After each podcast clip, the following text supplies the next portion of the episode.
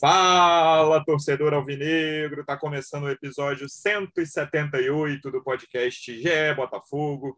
Eu sou o Luciano Melo.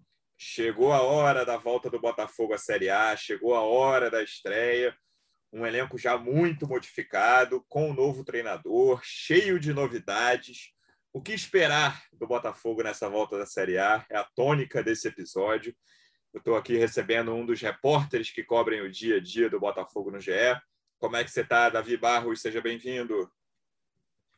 Aí, Luciano, torcida alvinegra, sendo um prazer. Pois é, agora vamos para o que interessa, né?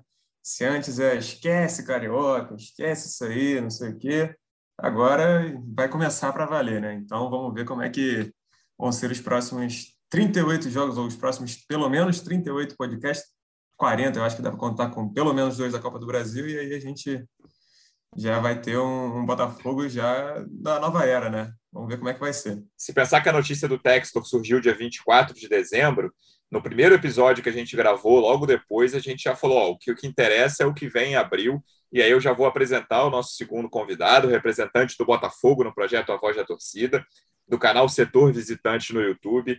Pensando como você estava ali no fim de dezembro, quando surgiu a notícia do Textor, para como está o Botafogo agora. Você está otimista, pessimista, está no mesmo lugar? Como é que você está, Pedro Depp? Seja bem-vindo. Fala aí, Luciano, Davi, torcedor alvinegro. Muito otimista, né? É, a expectativa que a gente tinha era entrar nessa primeira rodada com Fabinho, Breno, Klaus, né, Luiz Fernando, Ronald, e a gente já vê aí com os reforços do John Texton um time mais encorpado. É, tem expectativa também da segunda janela, de algum nome de impacto ser contratado. Mas estou muito otimista. Creio que esse início não será tão fácil, mas eu estou muito ansioso. Essa é a verdade. Estou quase entrando naqueles aplicativos de hospedagem para ver se eu arrumo uma casinha para passar o final de semana no Engenho de Dentro, Luciano? eu ia falar, ainda bem que no Engenho de Dentro, porque eu ia falar que a passagem está cara, né? Ultimamente, passagem de avião, você que vai a todos os jogos, o negócio está complicado. Eu, eu, achei que você ia falar, ah, vou, vou alugar uma casa para me esconder de tanta ansiedade. Eu achei que você ia falar um negócio Não. assim e já ia falar, pô, a passagem aérea está complicada, está difícil. Davi, vamos começar falando do treinador, então. A gente vai falar dos reforços, do que, que ainda falta chegar, de quem ainda pode chegar. Mas vamos começar falando do Luiz Castro, né? Foi o nome que a torcida mais esperou em relação a tempo né, de espera, não em relação a, ao tamanho da ansiedade, porque ficou mais ou menos claro ali um mês, mais de um mês antes da, da chegada do Luiz Castro, nós publicamos, outros veículos publicaram já naquele momento que o Luiz Castro era o nome do Textor, ele teve aquela disputa de umas 48 horas com o Corinthians, né? Se ele ia para o Corinthians, se não ia, e logo depois o Botafogo foi declarado vencedor da disputa, mas ele não vinha, né? E o anúncio não chegava, e depois a gente entendeu que estava esperando lá o fim da participação do Aldo Rail na Copa do Catar, e ele chegou. É, como é que está essa primeira impressão? O que, que os jogadores estão achando? Como é que está o clima? A gente sabe que tem muita questão de estrutura, né? Que o Luiz Castro está batendo muito uhum. nessa tecla, desde a da primeira entrevista coletiva dele, de apresentação. Como é que está essa primeira semana, esses primeiros dias de treinamentos do Luiz Castro com o elenco do Botafogo?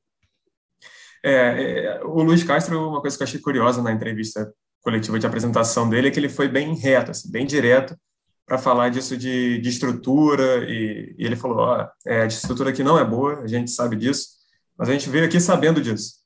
Só que parece que, pelo que a gente tem de informação, ele não sabia que era ruim, mas foi pior do que ele imaginava, sabe? Então, e é uma questão que o Textor mesmo também bate na tecla de que é uma coisa a ser melhorada, o que, que o Botafogo pode fazer nesse, nessa questão. Mas o, até a forma de, de treinar do Textor essa primeira semana, a gente até fez uma matéria hoje, quarta-feira. Do Castro, né? É, isso, falando sobre o Luiz Castro. Você falou a forma de treinar do Textor. E é, foi mal. Mas a forma de treinar do Luiz Castro, que, que é, assim, é um pouco mais é, incisiva, eu acho que é, é mais intensa. O que a gente conseguiu ouvir aqui de, de informação por ano, e aí são, fui eu, a Renata e o Taiwan, a gente ouviu que, que é uma, uma metodologia um pouco diferente, assim, porque ele faz todos os treinos como se fosse com, só com a visão para o jogo. Então, por exemplo, não tem um treino físico, ou um treino tático, ou um treino técnico. É, a ideia do, dessa, desse, desse, dessa forma, dessa metodologia de treino do, do Luiz Castro, e não do John Texton, é que em, todos os treinamentos englobam já uma coisa tática como, sei lá, um, um trabalho de finalização, por exemplo. Aí vai fazer um, um, um, trabalho que tenha mais tendência a ter finalização, como, sei lá, um ataque contra a defesa de 4 contra 2, por exemplo. Então, assim, são sempre trabalhos mais voltados nessa forma de, de simular uma parte, algum, alguma parte do jogo, alguma sessão do jogo, algum momento do jogo. E isso também é, é uma coisa que, que é diferente do que vinha acontecendo no Botafogo. Em relação também à, à metodologia ainda de, do treino, até mesmo uma certa é, questão cultural é que foi implementada uma cartilha, né? O Luiz Castro agora está exigindo que os jogadores cheguem com uma hora e meia de antecedência, não pode ter celular na passando do portão assim que dá acesso ao campo, não pode ter celular. É, enfim, são algumas questões que que são cobradas de uma forma mais um pouco incisiva, mais disciplinares assim, né? Então, eu acho que, por mais que tenha sido pouco tempo ainda, né, uma semana para ele colocar todas as ideias, eu acho que não é um tempo considerado adequado por, por ninguém, mas pelo menos já é capaz da gente conseguir ver alguma coisa dele aí nesse jogo contra o Corinthians domingo. É, a ideia já é essa, mas tem aquela palavra maldita que a gente acaba falando em todos os episódios, ou em quase todos, que é a tal da paciência, que o Depp já falou que se recusa a pedir paciência ao torcedor alvinegro, ele sempre diz isso, né? Eu fico constrangido. Exatamente. é, e agora, cara, é, assim, eu acho que tem muito torcedor, não todos, pensando, por exemplo, em quarto lugar, né? Porque a Atlético, Flamengo e Palmeiras estão destacados, e o resto é um grande bolo. É, e eu tenho um certo medo dessa expectativa. Eu acho que o Botafogo tem condição. Acho que não é o favorito a quarta posição, o Botafogo, né? Acho que tem times mais fortes, mais prontos, principalmente, do que o Botafogo, mas acho que tem chance de ficar por ali, quarto, quinto, sexto lugar.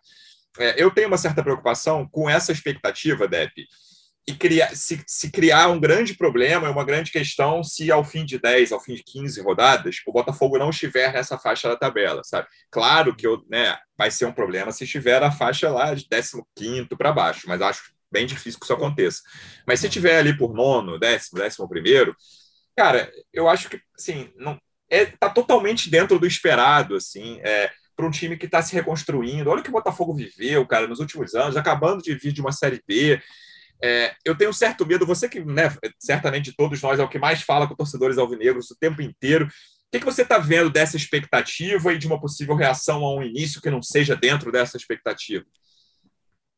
Eu acho que o torcedor está bem consciente é, uhum. do que vai ser esse primeiro ano do Botafogo. É óbvio que sempre tem um ou outro que joga a expectativa lá em cima, né? Que uhum. sonha com o título. Acho que o Botafogo vai brigar nas cabeças. E você estava até falando aí, né? Ah, esse time do Botafogo pode terminar em quarto, quinto e sexto.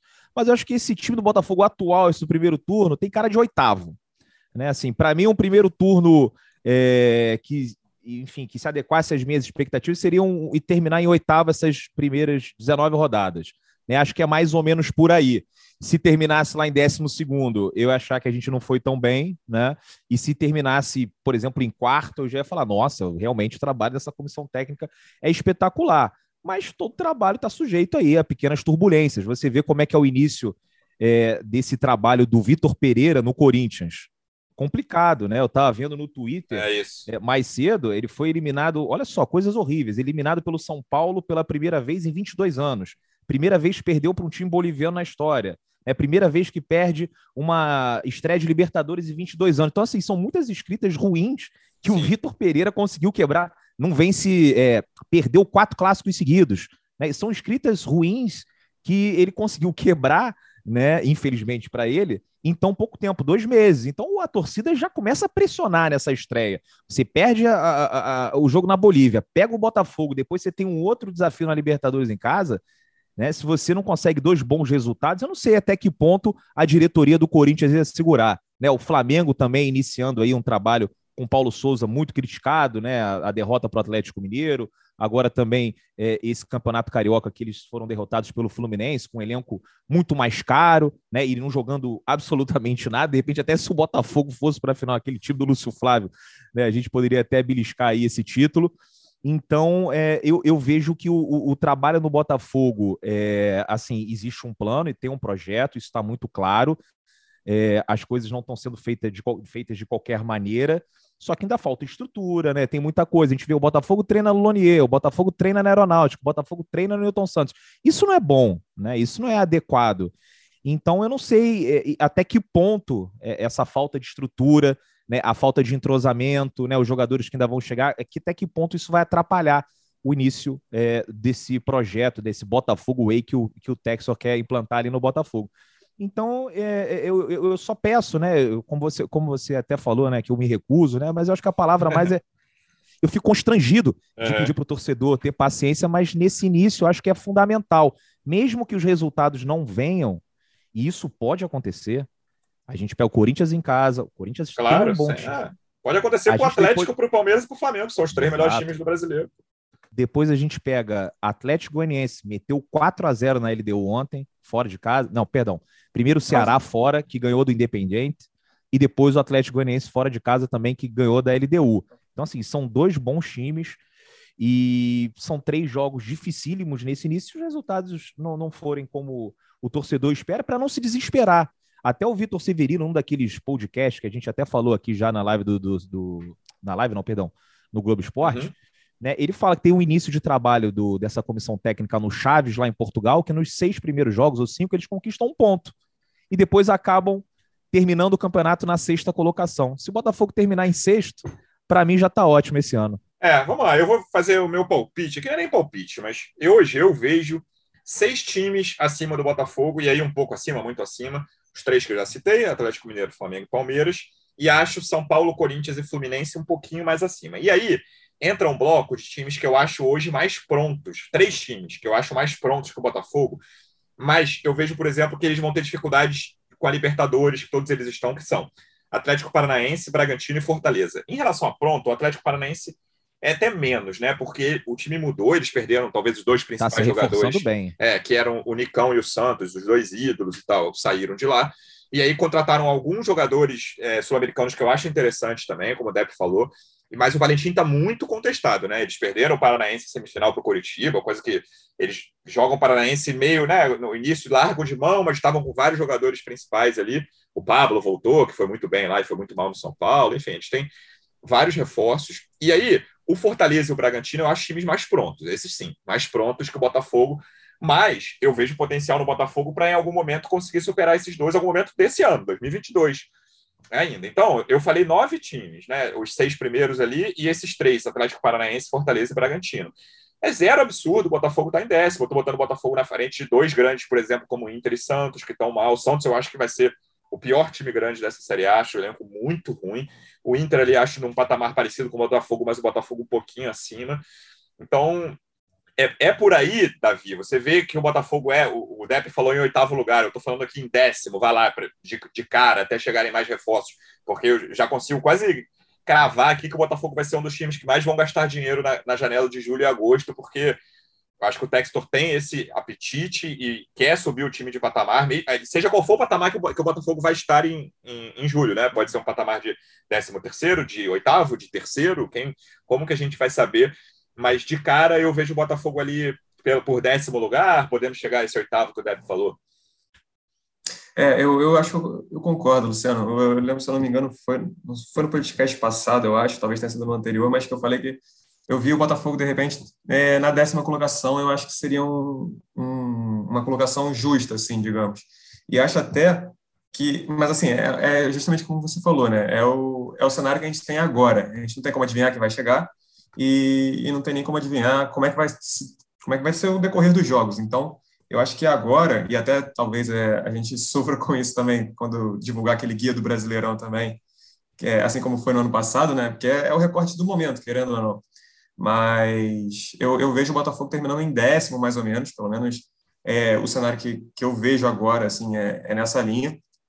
E aí eu acho que também é, essa questão toda do momento do, do, futebol do Botafogo é até difícil de avaliar, em parte por ser é, o início de um trabalho que a gente não, não sabe como é que, como é que vai ser se consolidar, como é que, quanto tempo vai precisar para ser, como, como o Depp até falou do, do, da entrevista do Vitor Severino, né? Eram seis jogos, cinco, seis jogos, conquistou um ponto e terminou em sexto colocado. É, então, eu acho que isso naturalmente vai demandar um tempo, que é uma coisa que eu e o próprio Luiz Castro falou isso, que o tempo a gente compra com pontuando, então de repente talvez no início é, ele troque um pouco a, as ideias de jogo para garantir uma pontuação logo de cara, assim, um pouquinho para evitar que seja um ponto apenas em cinco, seis jogos. Mas eu vejo que até mesmo a gente saber como é que vamos, como é que são os reforços do Botafogo, como é que estão os reforços do Botafogo é um pouco difícil nesse cenário porque Total. dos seis que chegaram. O que, que o Piazon vai render, né? É muito difícil saber. Exato. O Piazon pode a ser gente... um dos cinco melhores meias do Campeonato Brasileiro e pode ser reserva do Botafogo. Né? Hoje, Exatamente. Pode, qualquer coisa nesse meio pode acontecer. A gente está tendo uma dificuldade até para montar o elenco, assim, é, a gente está fazendo uma aquela avaliação dos elencos que todo ano tem, né? Uhum, uhum. E, e para avaliar esses jogadores que, que a gente não viu ainda em campo, até mesmo para avaliar o Felipe Sampaio, de certa forma, pelos dois jogos, assim, levando em consideração os dois jogos, pode ser uma avaliação, mas, e, mas vai manter o nível, de repente? Será? É, é, fica essa dúvida. Então, por isso que eu vejo o Botafogo assim, no meio de tabela. E aí, até uma, uma coisa curiosa, eu estava reparando, a gente estava falando, é que o Botafogo, principalmente os jogadores, assim, eu, lembro da entrevista do Luiz Oyama, que foi reapresentado ontem, ele fala que o Botafogo, a, a ideia é se manter na Série A, né? Quase como se fosse aquele, como é aquele departamento um departamento médico que joga a recuperação do jogador lá para frente para dizer quando o cara volta a campo aí, ó. Recuperação desse entorse no tornozelo aí que era de seis meses, o cara voltou em um mês. Pô, estamos mandando bem para caramba. Mas eu acho que é por aí. Eles estão com essa expectativa baixa para que, se vier alguma coisa, ser lucro e alguma coisa além disso, ser lucro e também para também não gerar muita expectativa no torcedor para que essa para que ela não seja frustrada depois. Claro, cara, pensando em Série A, é, eu falei do Atlético Paranaense, e, por exemplo, desses times que eu falei na frente, pode perfeitamente aqui, até um que o Depp falou, o Corinthians, e, e aí eu estou citando o Fluminense, ficarem atrás do Botafogo, assim, eu acho perfeitamente possível, cara. Não, quem imaginava que o Grêmio ia cair, por exemplo. É, né? o Corinthians já está numa situação, né, de, de um início de trabalho, a torcida já está irritada, botou o lateral direito reserva lá, João Pedro, que fez um pênalti absurdo lá no Control Always Ready, mas não tem outro reserva para o Fagner, enfim. O Fluminense é, é um time, eu acho que o Fluminense é um dos times mais difíceis de prever, cara. Mas enfim, a gente não está aqui para falar do Fluminense, mas tipo, não, não ficarei surpreso com nada que acontecer. Talvez se for campeão, eu vou ficar surpreso. Fora isso, não fico surpreso com mais nada que aconteceu com o Fluminense é, nesse Brasileirão. E o Botafogo, de todos os 20, Depp, é, a gente está fazendo. Nessa, né, nessa semana a gente fica vendo muito coisa de Série A e Série B. Na Série B tem muito time assim times que estão mudando completamente o elenco. É, a Ponte e o Novo Horizontino, que, que coisa boa o Botafogo não pertencer mais a isso, né? É, foram rebaixados no Campeonato Paulista. Então, assim, eles estão mudando tudo que você imaginar, não está ficando ninguém. O Botafogo na Série A talvez seja o time menos pronto, dos 20, né? Porque é um time que mudou muito. É, é um time que está numa revolução, assim, assim, o Botafogo vive uma revolução no departamento de futebol que hoje é até separado é, então, cara, não dá para, né, pô, Botafogo não tá entre os seis, não tá entre os oito depois do primeiro turno, eu vou ficar desesperado, vou dizer fora Texas, fora Luiz Castro. É, o Botafogo, assim, é zero pronto no momento, né? O Botafogo é quase uma tela em branco que o Luiz Castro vai começar a pintar, usar o verbo que você quiser usar, e os jogadores. E agora não tem nem pincel. Exatamente. Tá que pintar com o dedo. Exatamente. Ele tá, ele tá colocando o dedo ali na tinta e tá pintando, não tem pincel. Pois é, é cara. Essa analogia é perfeita. É, cara, é, é, esse é o Botafogo. Então, é, até antes de começar a falar sobre isso, queria agradecer o Novo Horizontino que vai levar o Bacholinho aí, mais querido do Botafogo. Faz parte da revolução né? do elenco do Novo Horizontino. Pô, e outro que tá indo para lá também ouvindo o GE é o Bochecha, né? Isso, então, isso. Aí já... é, o Bochecha uh, aliás, tava, mostrei ao DEP esses dias um livro que eu tô lendo, falava do Arsenal de 1923, cujo dirigente proibiu a contratação de jogadores abaixo de 1,70m. Tá vendo? É por isso que é um dos maiores campeões lá do campeonato inglês, ganhou várias FA Cups, acho que é o recordista de FA Cup, com essa, esse método aí de contratação desde 1923, pelo menos. Agora, falando sério, é isso, né? O, o, o Luiz Castro, ele tá tendo que fazer um time praticamente do zero, né? Mas como você falou é, e comparou com esses times da Série B, né? Falando questão de mudança, pelo menos o Botafogo tá mudando para melhor né? Esses times estão mudando para pior. E, e, e, com esse elenco que a gente tem, eu acho que ele vai conseguir. Eu falei algumas vezes já aqui, vocês também, né? Ele vai conseguir potencializar alguns jogadores que já estavam aqui. Acho que o Chay tem chance de render mais com o Luiz Castro, né? O Daniel Borges, se bobear, pode até ser o lateral direito, né? Titular, tem jogado muito bem. Vamos ver aí como é que vai ser essa disputa, que é muito saudável você ter é, o, o Saravia ali também para disputar a posição. Né? Meio campo, obviamente, melhora muito com Patrick de Paula e Oyama, não tem o entrosamento, mas eu, eu acho que as coisas vão acontecer mais rápido, porque são bons jogadores, vão se entender, é, vão entender os conceitos também do, do Luiz Castro, que, enfim, tem como ali, com parte principal do time, é, jogadores que, que atuam naquela posição.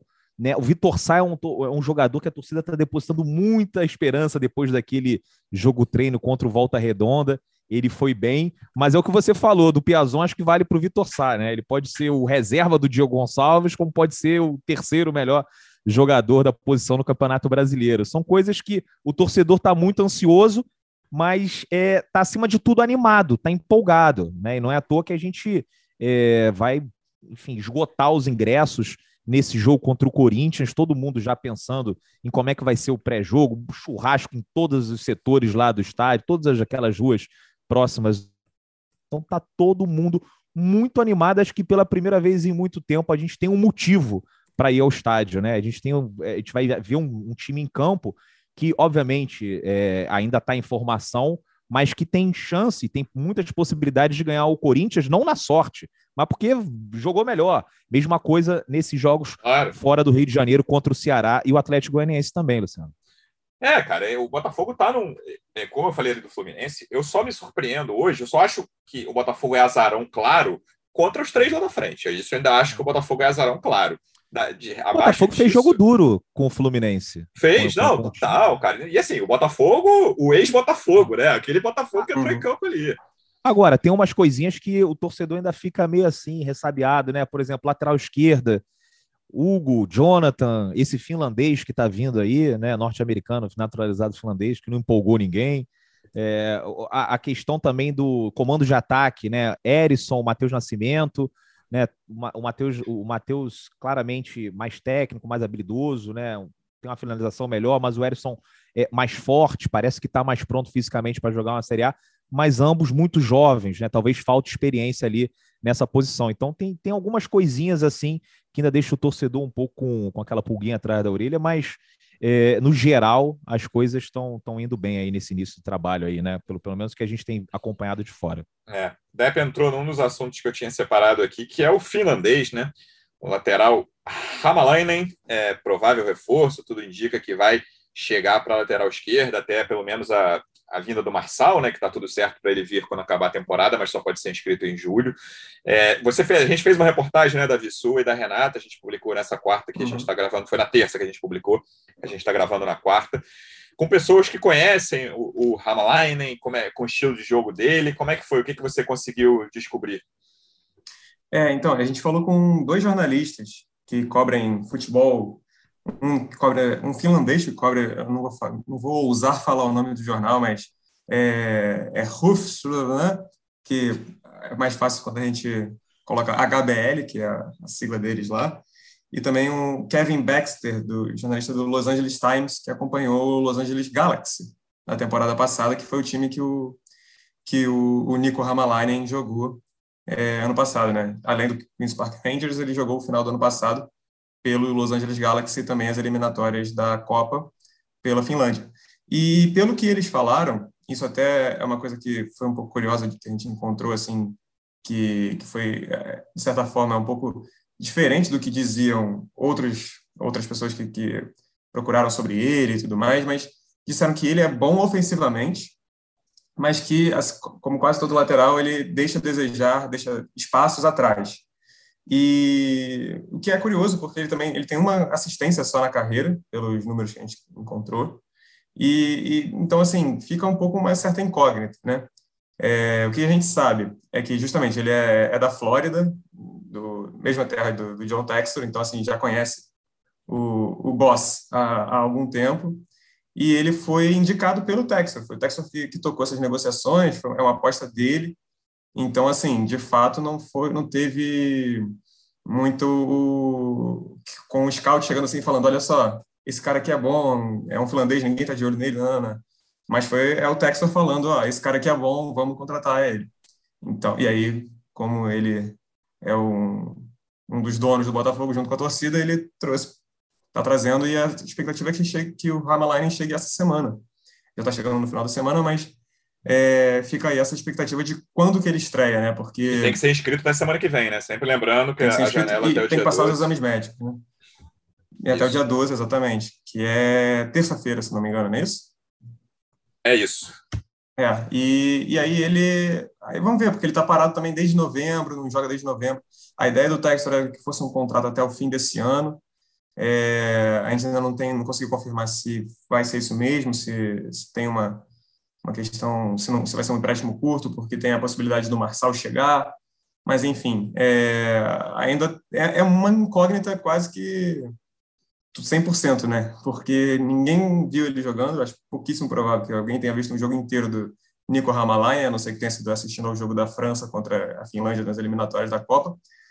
Mas, assim, é, é difícil, é difícil avaliar ele mesmo. E, e para além do, do finlandês, que está próximo, assim, dependendo dessa questão dos exames, o Botafogo ainda busca um zagueiro canhoto, que aguarda a resposta hoje, agora, três e meia. A gente sabe aguarda a resposta do Inter, então pode ser que antes da gente publicar esse podcast tenha alguma novidade. É, também espero a resposta do Portimonense pelo Lucas Fernandes, que é a prioridade para o uhum. meio de campo, uhum. e avalia opções para a ponta. É, acredito que para a ponta direita, já que o Vitor Sá joga mais pela ponta esquerda. Então, fica essa questão assim, desses jogadores que faltam para fechar o pacotão do Botafogo. Né? Mas, assim, tem 12, tem 12 dias, tem seis dias né? até o dia 12. É, o Cuesta é a posição que a gente tinha comentado aqui, né, Deb? Não, claro que não era a prioridade 0, 1, mas zagueiro pela esquerda, você chegou a falar já aqui no podcast que era uma posição necessária, que o Botafogo precisava de reforços ali. Tudo bem, o Cuesta não vive a melhor fase da carreira, a torcida do Inter está irritada com ele, mas acho que é um jogador que pô, dá muito conta do recado ali na posição, dos melhores que já passaram por aqui recentemente, né? Dos melhores zagueiros do futebol brasileiro nos últimos anos. Ah, com certeza, né? E, enfim, ainda tem uma idade razoavelmente tranquila, tá ali com uns 33 anos. Eu não tenho acompanhado muito. Confesso que no ano passado é, minhas atenções estavam voltadas para a Série B. Eu não gosto muito de ficar assistindo o campeonato que o Botafogo não participa, né? Então eu, eu vi mais a Série B do Campeonato Brasileiro. É, obviamente, quando um nome desse é especulado, a gente vai dar uma olhada ali para ver o que, que o torcedor é, do clube, do jogador está falando, né? Muita gente é, acha que no Internacional é, o ciclo dele já, enfim, acabou, né? Está encerrado e que ele deveria procurar novos ares, já perdeu a condição de titular, não viajou para é, disputar a Sul-Americana. Então, assim, o, o, momento dele não é tão bom, mas com Botafoguense a gente pode, obviamente, é, relembrar é, a, a, chegada do Bolívar também, que já não vivia um grande momento, um excelente momento no Internacional, e foi fundamental naquela campanha do Botafogo em 2013, para a gente voltar à Libertadores depois de tantos anos. Às vezes o jogador precisa disso, né? Ir para um outro clube e, enfim, é... e acho que o, o Cuesta, bola, ele tem de sobra. Ah. Espero que a gente possa recuperar né, o futebol dele se ele vier para cá, porque a gente precisa realmente de um, de um zagueiro ali pela esquerda. E o, eu estava vendo o companheiro nosso lá do GE do Rio Grande do Sul, que ele postou uma imagem da foto dos, do time do Inter no século, né? Aí tinha lá ataque com Fernandão e, e não sei o que, e a dupla de zaga, um dos zagueiros era, era o Cuesta, né? Então, assim, é, é esse de recuperar. Eu acho que aqui, de repente, confirmando, ele consegue meio que recomeçar, de certa forma, e do zero, né? Quase do zero. A não é. ser que ele tivesse uma lesão gravíssima, que não uhum. é o uhum. caso, né? Às uhum. vezes é só questão de confiança mesmo. Enfim, no Inter também tá dando tudo errado, né? A torcida quer que Sim. o Edenilson vá embora, quer que não sei quem vai embora. Todo mundo que prestava não presta, não, né? é, basta mais, exatamente. Que nem a gente aqui, pô, o Benevenuto é uma porcaria, não serve. Eu pago a passagem dele para ir para Fortaleza. Aí o cara no ano passado foi quarto, eh, terminou em quarto no Campeonato Brasileiro e esse ano já ganhou a Copa do Nordeste, tá aí, vai jogar Libertadores. É o próprio Carly, né? Acho que ele estava uma, uma parte é. da ah, o, Babi, saiu, o Babi, quando saiu, estava bem até se machucar, né? Estava bastante bem lá no Atlético Paranaense também. Qual é o andamento hum. dessa negociação exato? O Botafogo já enviou proposta? Como é que está sobre o Cuesta, Davi? É, na, no início dessa semana o Botafogo enviou a proposta na segunda-feira e, e aí estava esperando a, a, essa resposta do Internacional que era prevista para até hoje, né? É prevista para hoje ainda, como data limite, assim. Mas ainda fica tá nessa expectativa de o que, que vem é, qual, qual você os termos, enfim, como é que vai se, se desenrolar essa essa pedida do Internacional, essa meio que uma resposta, assim, tem a negociação, né? O Botafogo ofereceu, o Inter vai fazer a sua possivelmente sua contraproposta, contraproposta, e aí vamos ver como é que vai chegar nesse, vão tentar chegar nesse meio do caminho ou se vão é, abandonar a, a ideia, né? O Depp, o negócio que eu tinha separado para falar que eu achei legal, cara, porque esse mercado do Botafogo, é, a única certeza que a gente tem até agora é de que ele é um mercado criativo, né? O que eu acho bom. Mas se vai ser bom ou ruim, aí a gente tem que esperar para ver se os jogadores vão render. Mas tem as pessoas que a gente conhece, jogadores que a gente conhece, principalmente o Oyama e o Patrick, e principalmente o Oyama, né? E, cara, a entrevista dele foi muito legal, né? A, a coletiva de reapresentação, digamos assim. É um jogador que rendeu, que rendeu. Teve até um momento ruim ali no meio da temporada, mais ou menos, que ele começou bem, e aí terminou muito bem de novo. Se Acho que o, também. É, exatamente. Acho que o Oyama vai ser um jogador muito útil. Esse é, é curioso que é, é, em relação aos outros, esse a gente já conhece bem, sabe o que pode render, ainda que né, o nível de, exigência seja muito maior na Série A. A gente sabe o que esperar. Não estou reclamando dos jogadores que a gente não sabe o que esperar, obviamente, mas o Oyama acho que vai ajudar muito ao longo dessa temporada. Acho que vai e acho que ele é um dos que podem render mais com o Luiz Castro, mas Sim. inicialmente, assim, pensando como um torcedor de um time milionário ou bilionário, como o Botafogo, eu imaginava mais o, o Oyama é, para compor o elenco, né? Não assim como mas titular ajudar, incontestável. É, eu não é. digo, eu, assim, vai ajudar sendo titular em 17 jogos do brasileiro e entrando em sim, outros sim, 15, sim, sabe? Não, com certeza. A gente sabe que ele tem potencial, assim, para de repente ser titular de Série A, né? Porque é, realmente fica aquele ponto de interrogação em determinado momento na Série B. Ele foi titular, ele foi, perdão, reserva, né? E o, o Anderson acabou preferindo ali o Barreto e o Pedro Castro, mas também é um, um outro tipo de campeonato, um campeonato mais físico, a Série B, né? O Oyama talvez não encaixasse. Teve também essa questão da lesão, mas é, a última impressão, né, aquela do, da reta final ali, ele jogou demais, uma barbaridade. Aquele jogo contra o Vasco, inclusive, foi eleito melhor em campo, né? O Marco Antônio também fez uma boa partida, fez os gols. Até não gostou aí dessa votação, mas ele foi muito bem e foi importantíssimo é, nessas últimas rodadas, quando o Botafogo é, conseguiu conquistar o título. Mas é o que eu disse, assim, no na, nas minhas expectativas de um torcedor de um clube bilionário, milionário, o Oyama seria mais um cara para compor o elenco, mas eu entendo que nesse momento, que essa janela é muito complicada, é a mais difícil que tem, porque o Botafogo fica tentando contratar os jogadores quando todos os campeonatos já estão em andamento e os outros times também não têm margem de manobra para de reposição.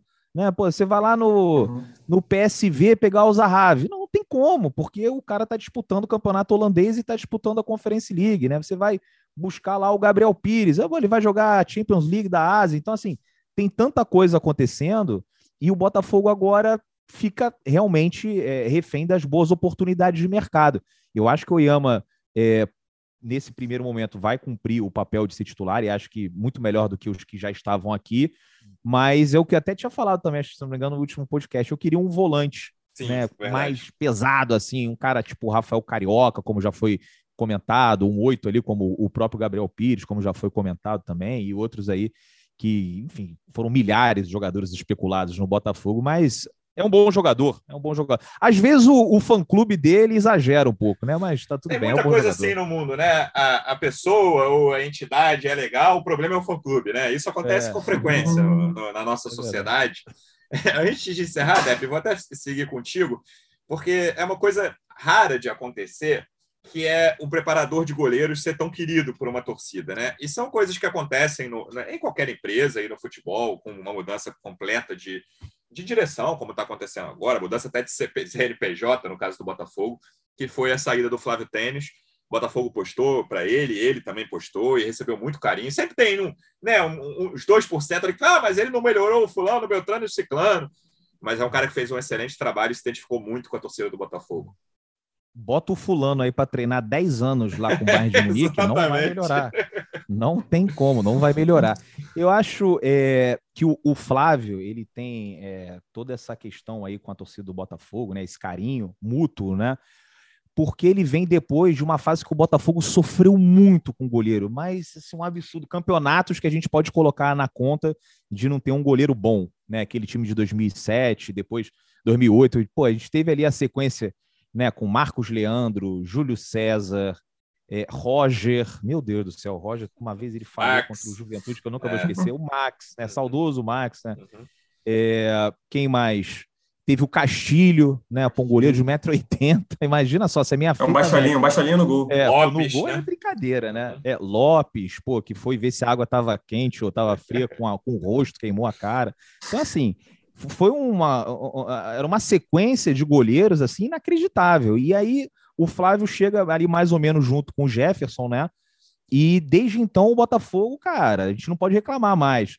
Talvez nesse último ano aí de Série B tenha sido o pior, mas ele com certeza ajudou muito na evolução do Jefferson, fez o Sidão agarrar muito em 2016 também, a gente não pode esquecer disso.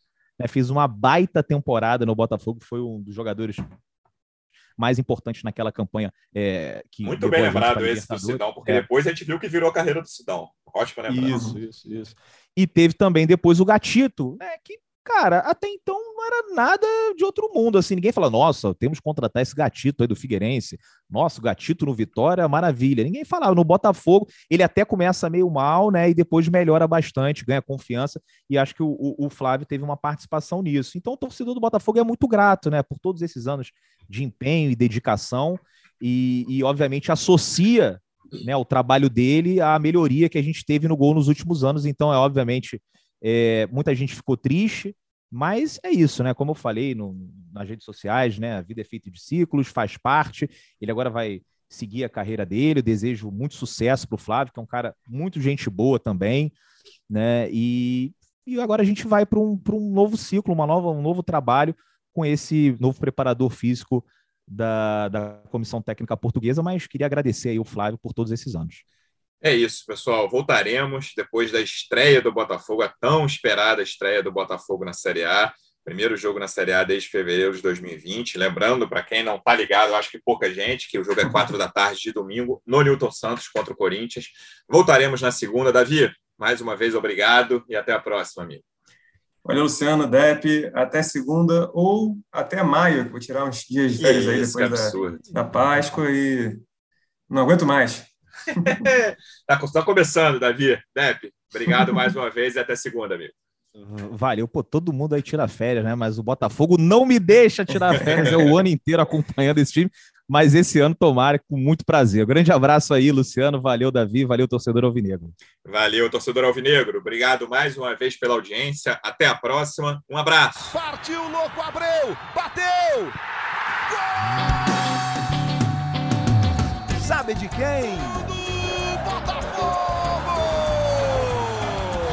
Do Alvinegro, do Glorioso, é o GE Botafogo.